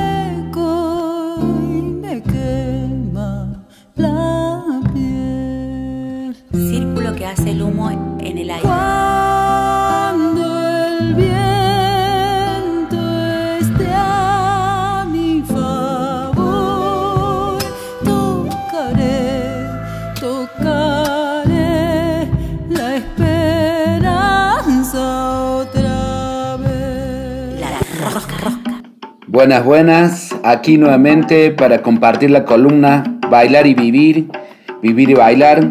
Soy Chiqui La Rosa. Nuevamente contento de poder compartir reflexiones, pensamientos a través de la palabra, a través de recomendaciones. Y hoy vamos a tratar de poder hacer nuestro aporte hacia la visibilización de una cultura de muchos años milenaria que ha sido invisibilizada por una relación de conquista, de esclavización, de la más feroz y sangrienta conquista que se realizó en el mundo y también en profundizando una de las miserias más profundas de la humanidad que es el racismo. Así que como sentirán con ese fondo musical, estamos hablando de toda la cultura afro, ¿no? En donde profundamente tiene que ver con el hacer folclórico y vamos a traer unas pequeñas reflexiones o lugares donde buscar información al respecto, cómo se ha ido desentrañando esa historia de los que perdieron para poder empezar a visibilizar esos aportes que realmente enriquecieron y que hacen que hoy disfrutemos muchísimo de la música y de la danza popular latinoamericana. Encontrando y buceando en las redes sociales, encuentro una página y una organización que se llama Negrocéntriques, que eh, busca justamente eso, el abordaje de lo afroindígena en la cultura del Cono Sur. Esta organización es de Chile, en donde viene organizando de hace un tiempo eh, ciertas jornadas, ciertas jornadas de reivindicación y de recuperación, y han hecho una muy hermosa que está en internet, la pueden buscar, así como les decía, Negrocéntriques, eh, que trabajaba justamente sobre el fenómeno de las cuecas y el invisibilizaje zambaje del cono sur, ¿no? Esta, y cuando habla de cuecas, fíjense en que se refiere a la cueca que se cultiva mucho en Chile, pero también a toda la zamacueca que vino del Perú y a todas las versiones aquí en Argentina de nuestra samba, ¿no? De nuestra samba. Ahí me lleva una sorpresa que uno de los exponentes es de aquí, de la ciudad de Córdoba, eh, Rodolfo Moisés, un folclorista que ha desarrollado investigación alrededor de la cultura afro aquí en Córdoba y me llamó profundamente la atención cuando hace un aporte concreto, bien concreto, en, en, en datos estadísticos de la población afro aquí en la provincia de Córdoba. Así que los invito a que escuchemos un fragmentito de sus palabras. un número de la misma época de eh, Córdoba, eh, provincia. Es decir, somos un, un territorio más bien eh, grande, con poca densidad poblacional, especialmente para la época. Este censo es de 1778. entre negros, mulatos y mestizos esclavos, eh, que era una otra forma de nombrar a los zambos, son eh, 15.600. Eh, más, esto es en el- la zona campesina, más en la urbe, en la capital, 6.300 esclavizados, lo cual nos da 21.300 sobre 44.000 habitantes. 21.300 sobre 44.000 es el 48% de población afro. Y aquí es algo que voy a hacer un recorrido distinto sobre la danza y lo propongo para la reflexión futura de eh, los folclorólogos e investigadores que les interese este tema. Ninguna, hay una premisa antropológica que eh, las personas son identificadas mayormente por eh, la etnia, especialmente en época de la colonia, lo cual redondea ciertos elementos. Un trayecto histórico en común, por un lado, un concepto fenotípico que los aúne y un, un trayecto histórico que permita al grupo en- entenderse como grupo. Estas cosas están, son, elementos, elemen- son elementos culturales que configuran al grupo. Cuando hablamos de una base social, no estamos hablando de gente que no piensa, como sugiere, por ejemplo, eh, un no- notable investigador, Carlos Vega, que eh, no hay mucha capacidad creativa en las clases subalternas, él directamente las llama de esta forma, eh, Raúl Augusto, Cortázar le llama, eh, bueno, en el caso de los negros no los contempla, pero los indígenas los contempla como subestrato, ¿no? En, digamos, en función de visibilizar un estrato intermedio criollo, que es el que produce folclore. Entonces, si nosotros tenemos que tenemos bases sociales que son afro y que son indígenas en un enorme porcentaje y un pequeño porcentaje de criollos, es muy difícil de que eh, los africanos, los esclavizados eh, afro, no, eso es afro, afro es eh, africano de diáspora en contexto de trata esclavista, que es todo lo que sabe. Eh, lo mismo un indígena en situación de conquista. El folclore es un elemento eh, que se va gestando con estos grupos sociales que en situaciones de tensión y de opresión, tanto criollos, españoles peninsulares, afro, de todas las calificaciones coloniales que ya conocemos, e indígenas, en esta trama tensa, en situación de opresión de un grupo o dos por sobre los demás, genera cultura, mayormente como estrategia de supervivencia. Interesantísimo ahí lo que aporta Rodolfo Moisés, que esta relación de los pueblos originarios, el criollaje, toda la comunidad afro, que era más de la mitad de la población de la provincia de Córdoba, en, en- la época donde se gestó profundamente las identidades ¿no? eh, latinoamericanas en esta parte del mundo, eh, generaban cultura, ¿no? esa relación de opresión hacía que generaran cultura para poder sobrevivir esa presión. Y ahí empezamos a encontrar respuestas a muchas sensaciones en donde no tenemos, no tenemos a qué atribuírselas y que sí las sentimos y latimos en este lado del mundo y que debe- deben estar vinculadas fuertemente a la invisibilización de aquellos pueblos que han, que han sido limpiados eh, y sobre todo con esos discursos oficiales donde nos hablan donde que Córdoba o Argentina no tenemos comunidad afro. Eh, bueno, revisar nuevamente, ¿no? Ahí aparecen canciones como las que les voy a dejar para cerrar de José Luis Aguirre, este gran cantor cordobés que, que hizo una canción muy cortita, muy cortita que se llama Córdoba Morena, buscando también esos colores, esas matices, esas texturas de donde nos hablan de una Córdoba morena eh, presente, habitado, habitando todos los rincones de la ciudad para poder eh, seguir presente y luchando. Así que bueno, les dejo un fuerte abrazo y que nos sigamos encontrando en una búsqueda revisionista de nuestro folclore de nuestra Latinoamérica.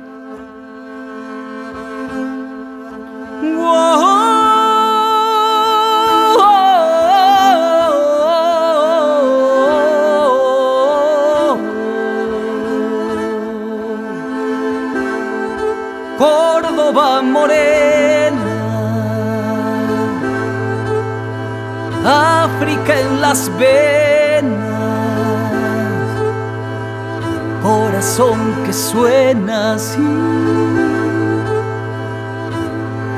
Raza del come chingón, sable del conquistador, historia viva y dolor, de esa mezcla vengo yo, Córdoba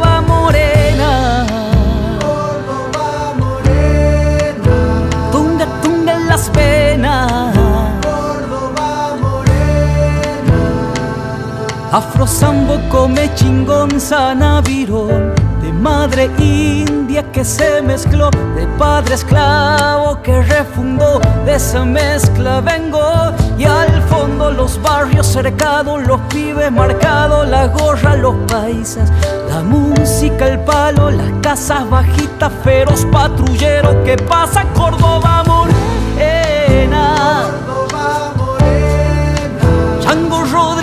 Las venas. Carlos Jiménez en las penas. Y allá vengo yo. Y allá vengo yo. La rosca, la rosca. Artistas que se encuentran.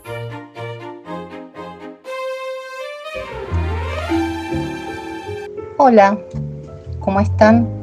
Mi nombre es Vero Ramírez y esto es Sugerencias Literarias de Sudestada Fisk. Hoy quiero regalarles eh, un relato.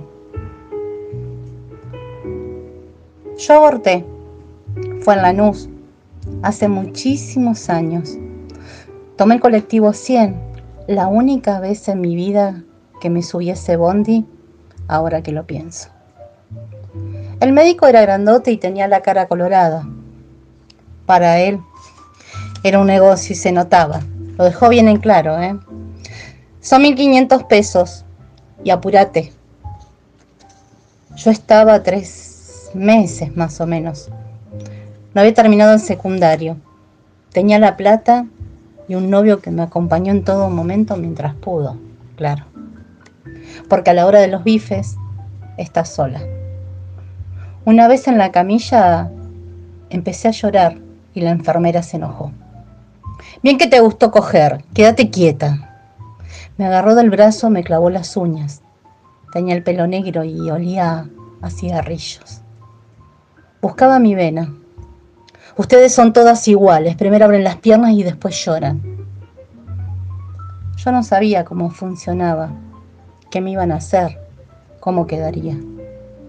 Nadie me explicó, nadie me habló con respeto.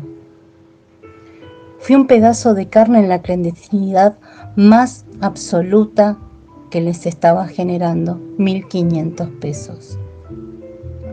Cuando me asusté y me quise ir, me agarraron de atrás y me taparon la boca. Ahora ya está, pendeja. Y no me acuerdo más. Me desperté en otra habitación, a oscuras, con algodón entre las piernas. Todavía anestesiada me dijeron que me fuera y que tomara el antibiótico, porque no se iban a hacer cargo de ninguna infección. Muchos años después, quedé embarazada de nuevo. Y cuando me preguntaron si era la primera vez, mentí.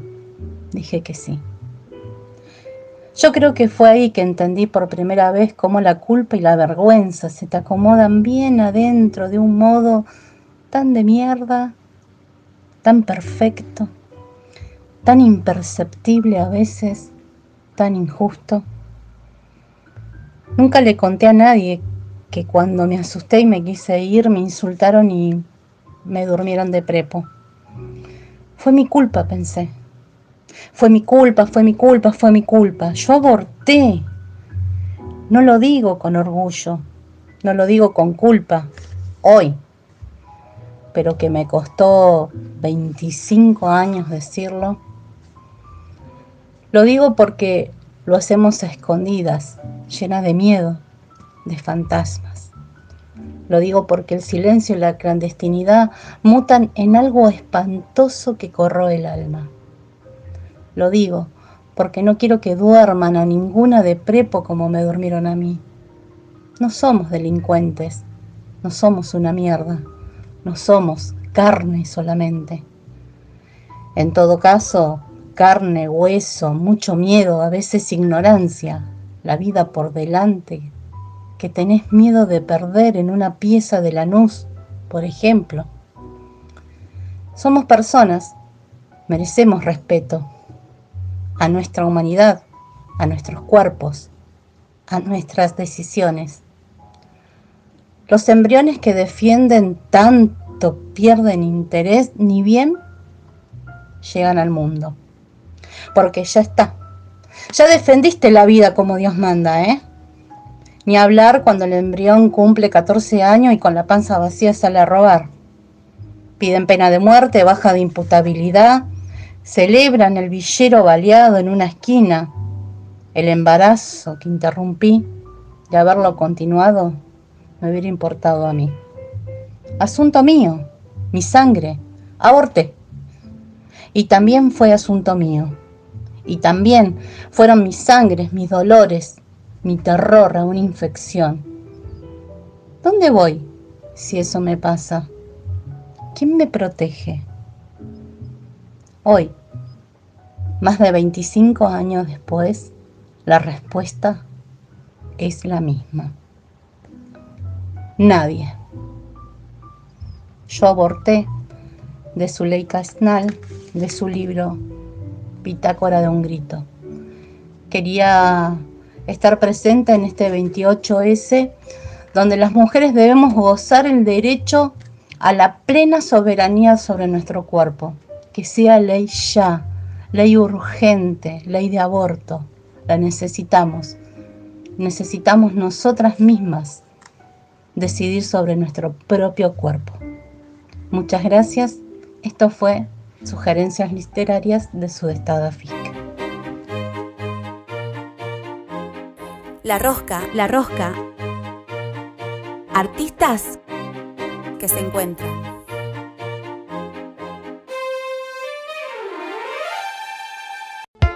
La rosca en el horno.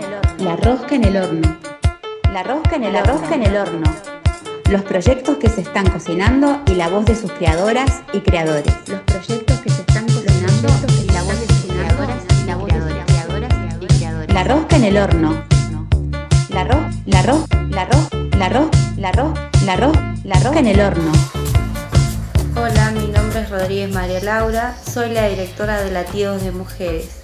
Queremos agradecerle a La Rosca por la invitación y a continuación cada una de las bailarinas comentará un poco sobre lo que trabajamos y todo el proceso que llevamos adelante en este poquito tiempo. Les mando un beso grande y muchas gracias nuevamente por la invitación.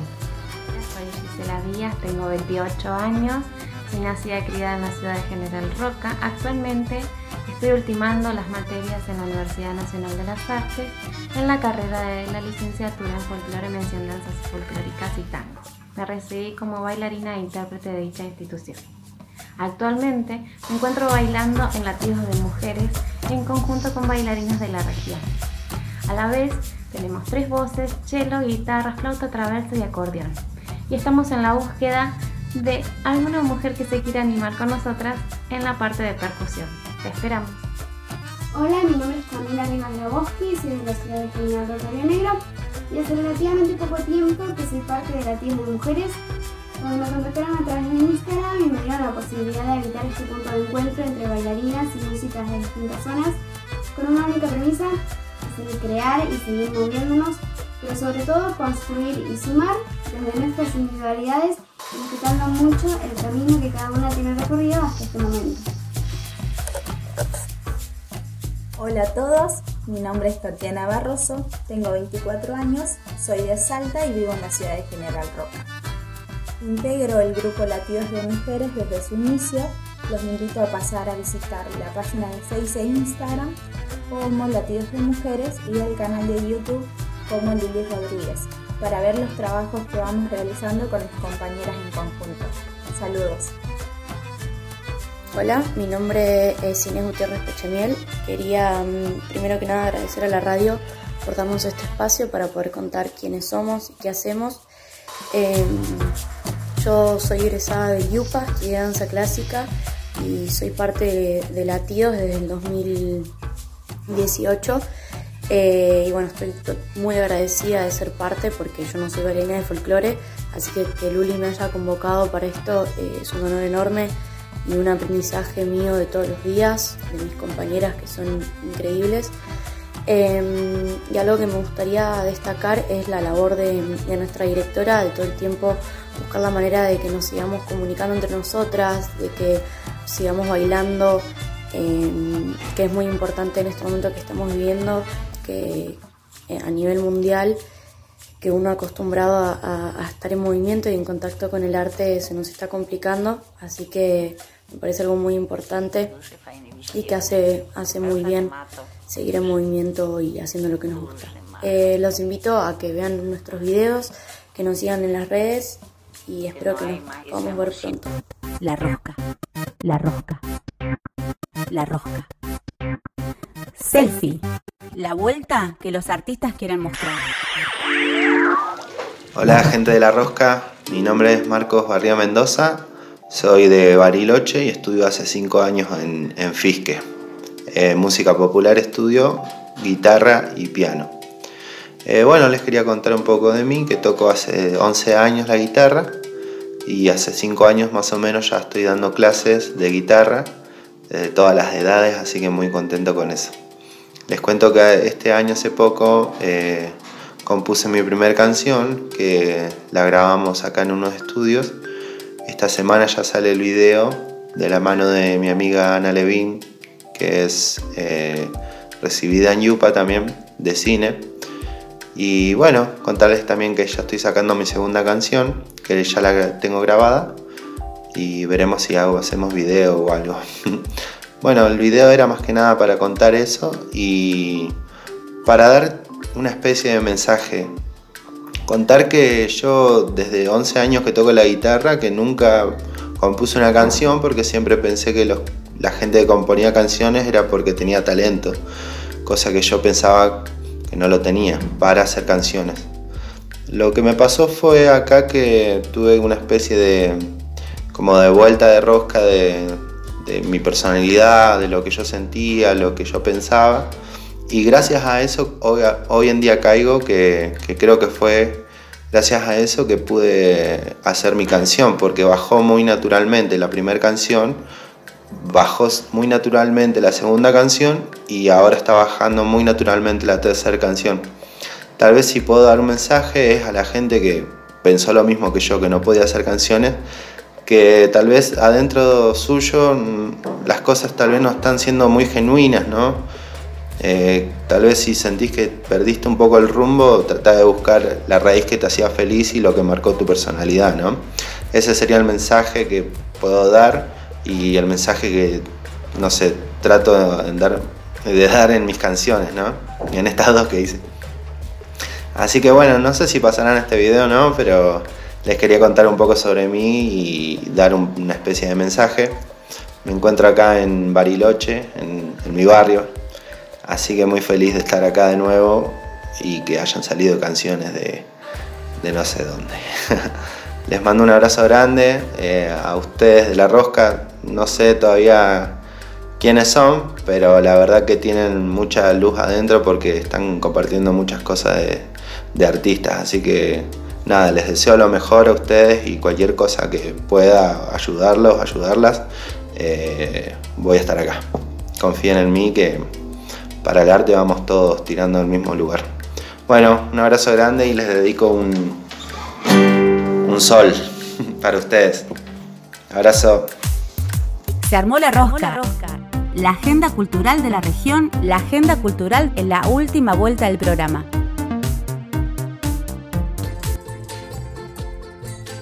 Seguimos en la Rosca Radio y ahora llega el momento, como bien decía el separador que acaban de escuchar, de la agenda cultural y las propuestas para esta semana. Y si quieren arranco yo, compañeras. Sí, Luche, comience. Vamos que hizo la tarea, ¿Qué? viste Sí, que cuando uno profe, hace la yo, tarea yo, quiere profe. empezar. Dale, yo, yo, primero, yo, profe. Yo, yo, profe. Dale, dale. Sí, sí. Vamos, vamos, Bueno. Batacha. Primer tarea que traje, la 1. Eh, comienza. A ver. Esta viene de, mis noticias vienen del extranjero de la provincia, o sea, vienen de Buenos Aires. Vienen de don- donde atiende Dios, del centro del mundo, de Buenos Aires. Ah, Comienza en el Wow. CCK, en el Centro Cultural Kirchner, el ciclo Ofrendas Musicales grabados bajo estrictos protocolos eh, en el marco de ofrendas musicales que se llama el ciclo, que marca el regreso de intérpretes musicales argentinos a los escenarios y desde el Auditorio Nacional del Centro Cultural Kirchner.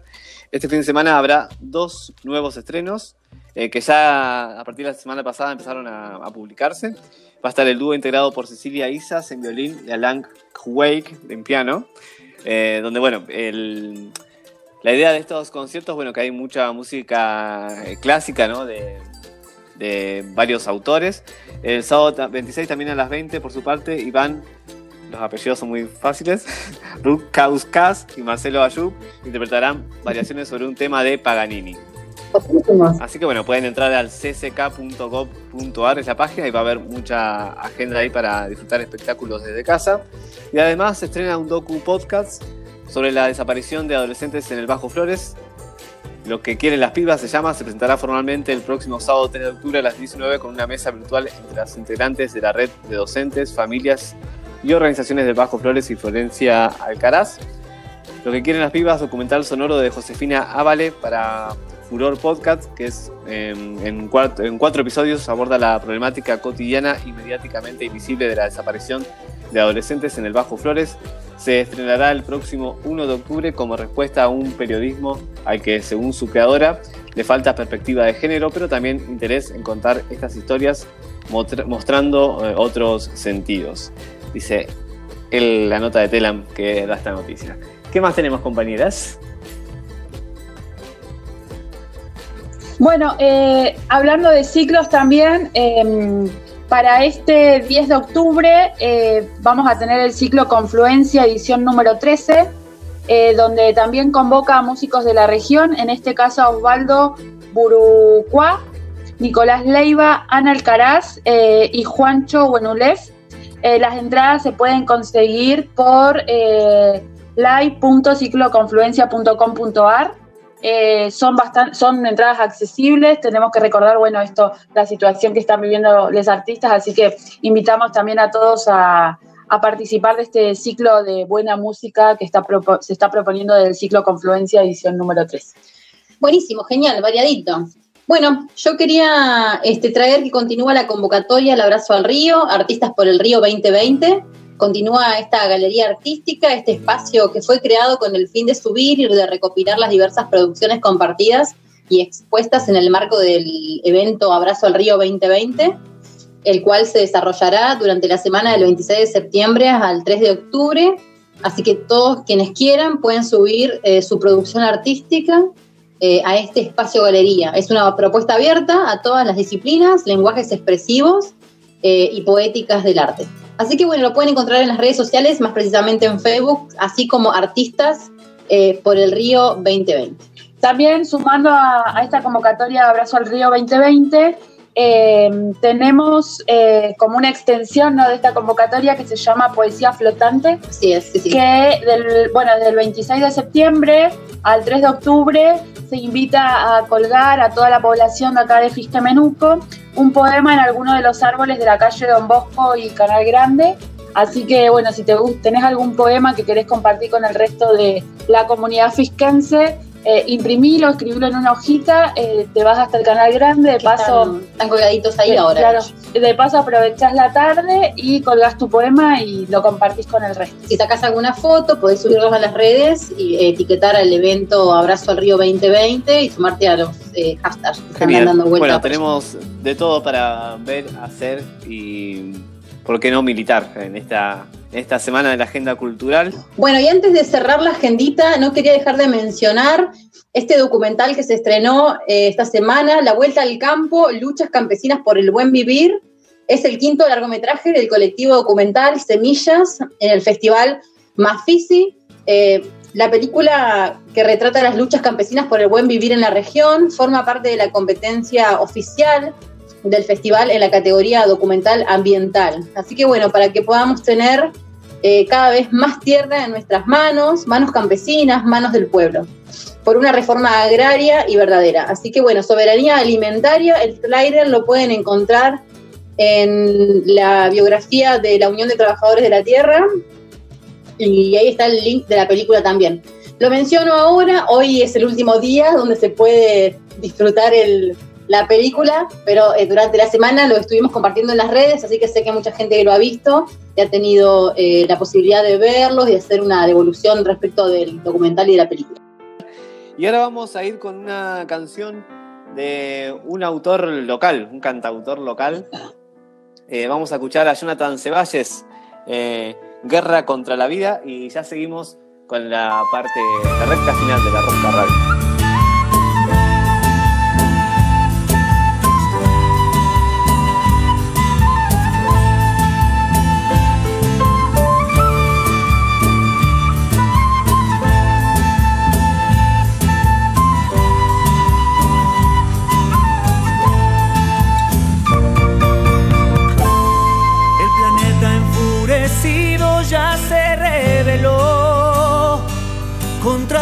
Especie egoísta que lo condenó. La que no supo valorar de esta tierra lo mejor, atrayendo a sus manos sufrimiento y dolor. Peces muertos en mi río no quiero tener. Lleno de humo el arco iris yo no puedo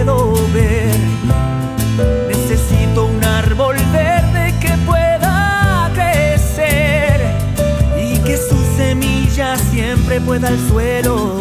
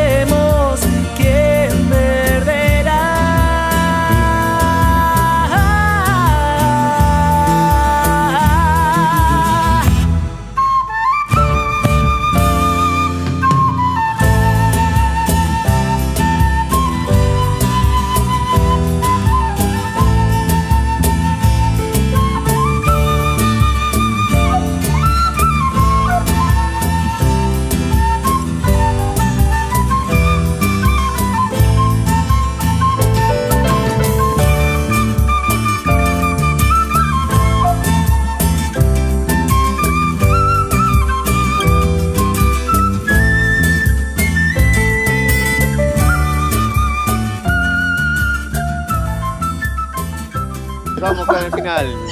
Y seguimos, llegamos al final después de escuchar a nuestro au- cantautor local aquí de Fisque, de Fisque Menuco, Jonathan Ceballes. Eh, vamos cerrando la rosca, compañeras. ¿Están muy tentadas o pueden seguir?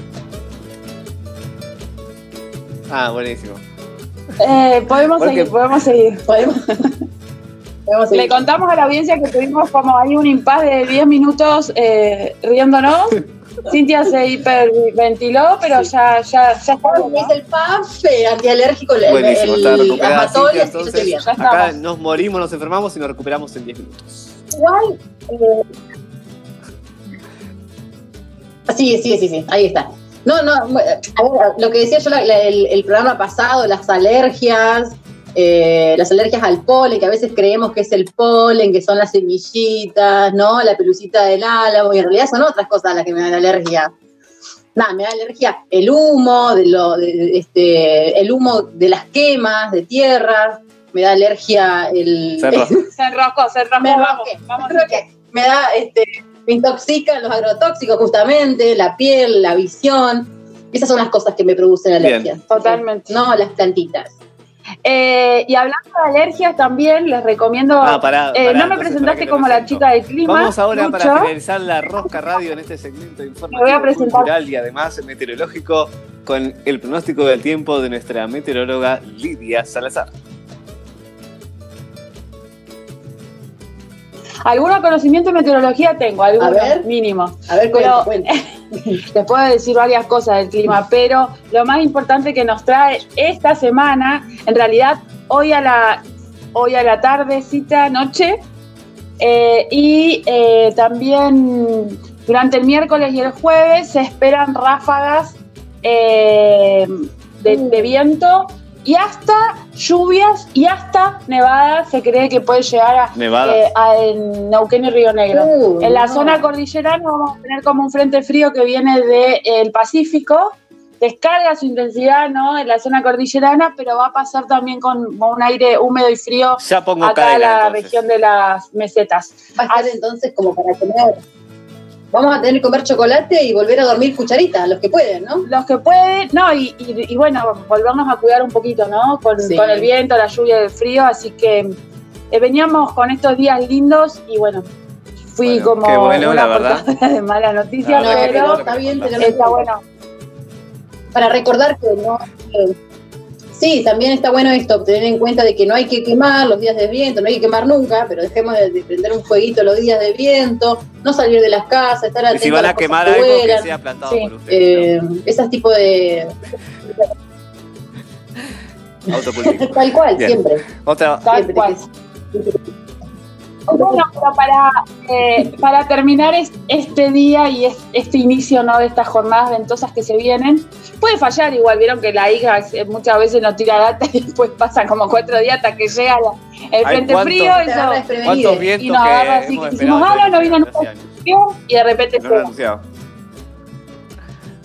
También. Eh, pero bueno, como es ya costumbre de la rosca eh, y de nosotros, ¿no? tomarnos este tiempo, debatir eh, qué canción vamos, con qué canción vamos a terminar, porque siempre queremos terminar bien arriba. Eh, hoy nuevamente nos convocan nuestras canciones de la juventud, ¿no? De, de las fiestas, de estos antros que hemos recorrido por Fisque Menuco y por Neuquén y por Nos vamos Regina. con, eh, Así una que, banda ¿con qué de- nos vamos? Sí, de la juventud. no, igual lo- se sigue escuchando. Eh, con Caramelo Santo. Se sigue escuchando.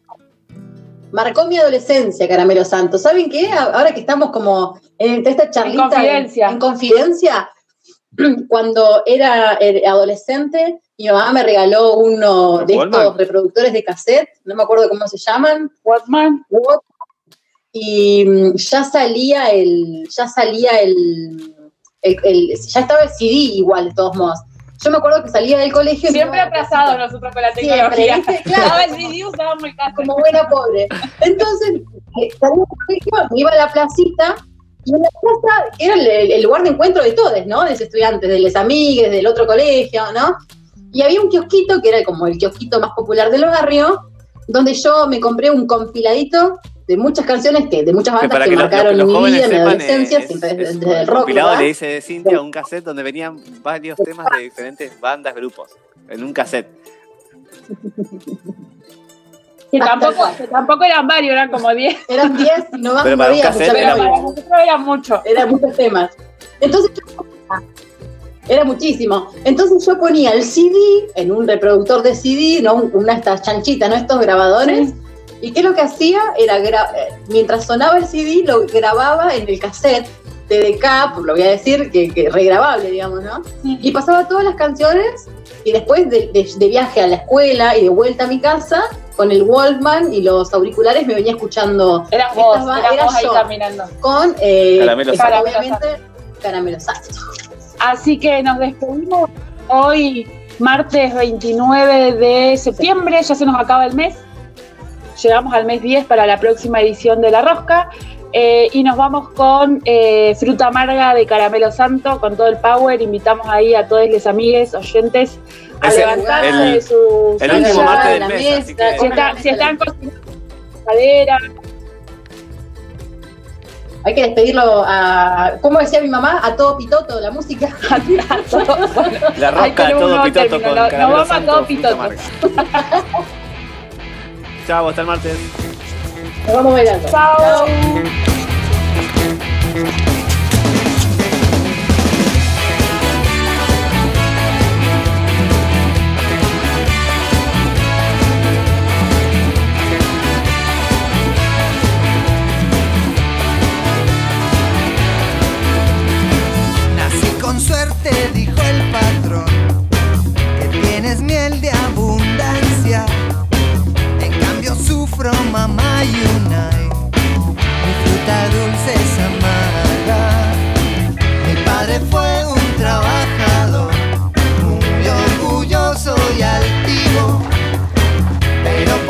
miembro de la Unión, hoy lo han desaparecido. Sigo siempre en el hambre de buscarme escondida, aunque tus ojos se cansen.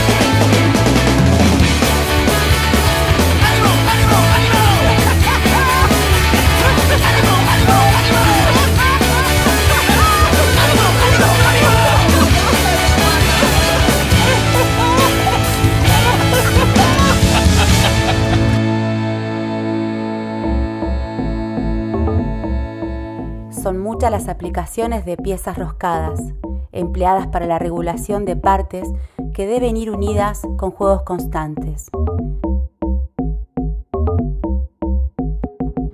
Sí, ya sé, no entendiste nada. Nos pasamos de rosca.